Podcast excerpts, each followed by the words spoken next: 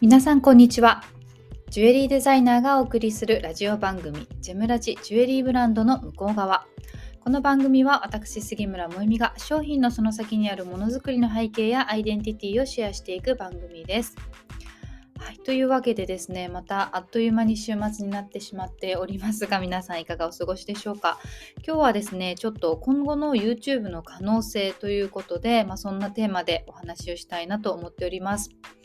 まあ、といっても、あの YouTube の可能性っていうのは私のチャンネルがどうなるかっていうことでありまして世の中全体にこうなるのではないだろうかっていう、まあ、そんな大それたことではないんですけれども、ま、ちょっとですねその YouTube チャンネルこれからどういった、えー、配信をしていくべきなんだろうかっていうことを今一度ちょっと立ち止まって考えている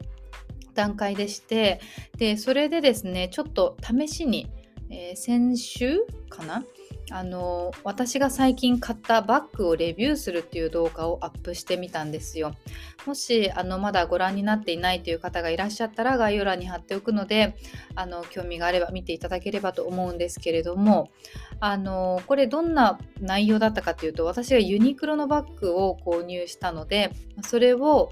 実際にどうだったかっていうのをレビューするっていう 動画なんですね。まあ、その YouTube の方でチャンネル登録をしてくださっていたり通知が来るようにしてくださっている方はいち早く見て、えー、いただいた方もいらっしゃると思うんですけれどもいかがでしたでしょうか？まあ、私も初めてねやってみたので何とも言えないんですけどあの内容はですねあの私がもともとまあこういうデザインのバッグが欲しいっていう、まあ、ショルダーバッグなんですけどがあってでそれを去年の秋に欲しいなと思ったのがジル・サンダーのものだったんですよ。でも、まあ、ちょっとそのねあの動画の中でもお話ししているんですがその作りとかデザインとかボリューム感とあと自分の使用頻度に対してえ価格が高いなと感じてしまって12万ぐらいだったんですけどでちょっと買うのを思いとどまっていた矢先にユニクロで、まあ、ほぼほぼ同じ条件を満たしているものがですね1990円で合皮なんですけど販売されたのでちょうどその時私はですね全く違うものを探していてユニクロの公式サイトを見ていたのですけれども、まあ、それを見つけた瞬間にですね本当に何の迷いもなくですね完全に速攻でポチりました。ってじゃあそれ実際届いてみてどうだったのかっていうところも含めてのレビューなんですね。で、これをなぜやろうかと思ったかというとタイミング的にはちょうど、まあ、そういったことを考えてたっていうのもあるんですけれども、まあ、その YouTube の中でユニクロっていうキーワード結構出てくるんですよね。あの要はあのこれらこなんかユニクロの例えば春夏これを買いました実際にこんな感じだったよって YouTuber の方たちが着てみたりとか身長何センチです？骨格はウェーブ型ですとか、まあ、そういうことを含めてね紹介するっていうのはすごいたくさんあるじゃないですか。でやっぱりあのニッチなブランドと違ってユニクロってまあマスブランドなのでえー、で、ね、公式オンラインサイトでも何でも買えるしで地方に行ってもお店があるしやっぱりその一部の方のニーズじゃないっていうのはすごくよくわかるんですよね。なので私自身のあの YouTube のチャンネルがあのフォロワーさんの数とかは全然多くないのでそういった方たちと比べるのには 全然桁が違うんですけれども、まあ、それでもそのユニクロというビッグワードを使った時にですね一体 YouTube の中ではどんな反応が起きるんだろうかっていうのを あの検証したかったっていうのがあります。ま、それはね裏話で裏話としてこの音声配信だけでお話ししておこうかなって思っているんですけれども、まあ、なのでじゃあ実際にそれを検証してみてた結果どうだったのかというところとかあとじゃあ今後私どうしていこうかなっていうところをね今日の配信の中でお話ししていこうと思ってます。であの結論から言うとですね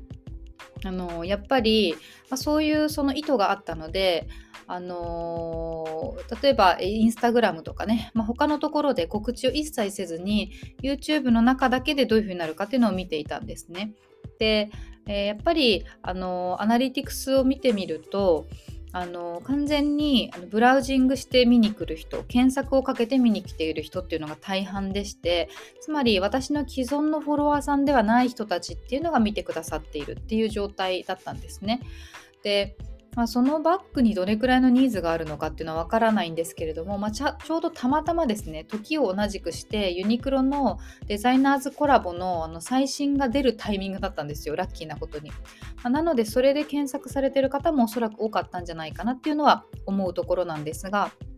うん、でもやっぱりあのー、あなるほどなこんな感じなんだなっていうのを初めて知ってたんですよねフォロワーさんじゃない方たちがこうランダムに、えー、見に来てくださる可能性があると。ででもじゃあそれでフォロワー数が増えてるのかっていうと別にさほどそんな増えてはいないんですよね。で確かに私が今まであの公開してきたコンテンツってほとんどが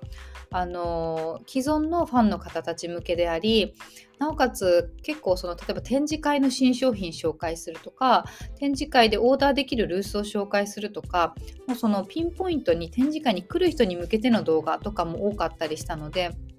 やっぱり、えブラウジングしてきてたどり着いて発見してくださった方が、まあ、今あるコンテンツの、えー、が響くかっていうと、まあ、そうではないんだろうなっていうのもすごくよくわかるっていうのが、えー、まあ、今回ねやってみた感想なんです。であのやっぱりいろいろな SNS を比較していても YouTube っていうのがいろんな方たちに発見してもらいやすい、まあ、TikTok もそうだと思うんですけれどもなかなか私は TikTok が相性がいいとは思わないので、まあ、そういうふうに考えるとですね今までこう既存のお客様に向けた発信のための YouTube というふうにしてたんですけれども、まあ、よりその何て言うのかな？あの対象となる方見てくださる可能性のある対象のの方たち、まあ、ターゲットみたいなことですよねの、えー、を広げた、えー、コンテンツを発信した方がいいのかなというふうに今ちょっと考え始めているっていうところなんです。で、まあ、そうすることによって本当に不特定多数いろんな方に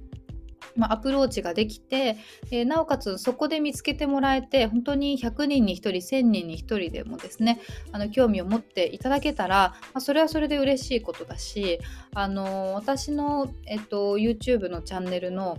えーと、中で一番見ていただいているのがネオヴィンテージのコレクションを紹介する動画なんですけれどもおそらくあのリフォームとか昭和のジュエリーとかねそういう検索をかけると出てくるんだと思うんですけれどもやっぱり YouTube を見て、えっと、展示会に来て、えっと、リフォームをしたいって言ってくださる方も、えー、実は何人かいらっしゃってですね、まあ、そういう意味では新しい可能性のある場所だなと思ってですね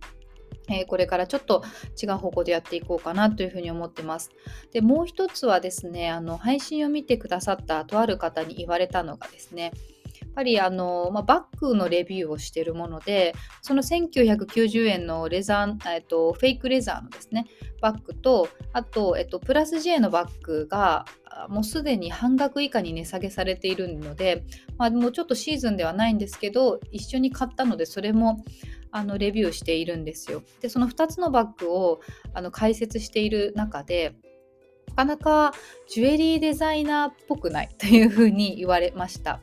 でそれはどういうことかっていうとやっぱりあのジュエリーの専門の人ってもちろんファッション用語とかさほどわからないじゃないですか。でも逆にファッション専門の方ってジュエリーの用語って分からなくてやっぱりそういうのって話しているその言葉選びとかあの見ている場所とかのですぐ分かりますよね。でやっぱり私がそのバッグを説明しているのを見ると明らかにちょっとアパレルの人っぽく見えると。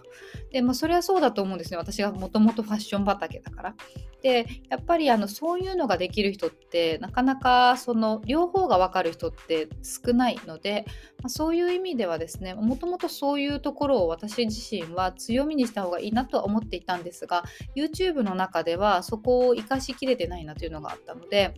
まあ、例えばコーディネートとかもそうですしあのこういうジュエリーはこういう服に合わせやすいよとかあの、そういったこともですね、まあ、ちょっとあのやっていったらいいのかもしれないなっていうふうに思いました。そうすると、あの、自分自身のジュエリーのブランドのあ、まあ、自分自身のね商品だけを紹介するっていうことじゃなくて、まあ、よりその幅広い方にですね参考にしていただけるものになるのかなというふうに思っているので、まあ、ぜひですねこんなのあったら見てみたいなとか、まあ、あとねちょうどユニクロをやったので完全に真逆のエルメスを紹介するっていう動画もちょっとアップしてしてみたりとかしようかなって思ったりしているんですね。あのどっちもビッグワードだけれども全然その客層が違うブランドなので、まそれでどういう反応が出るんだろうかとかね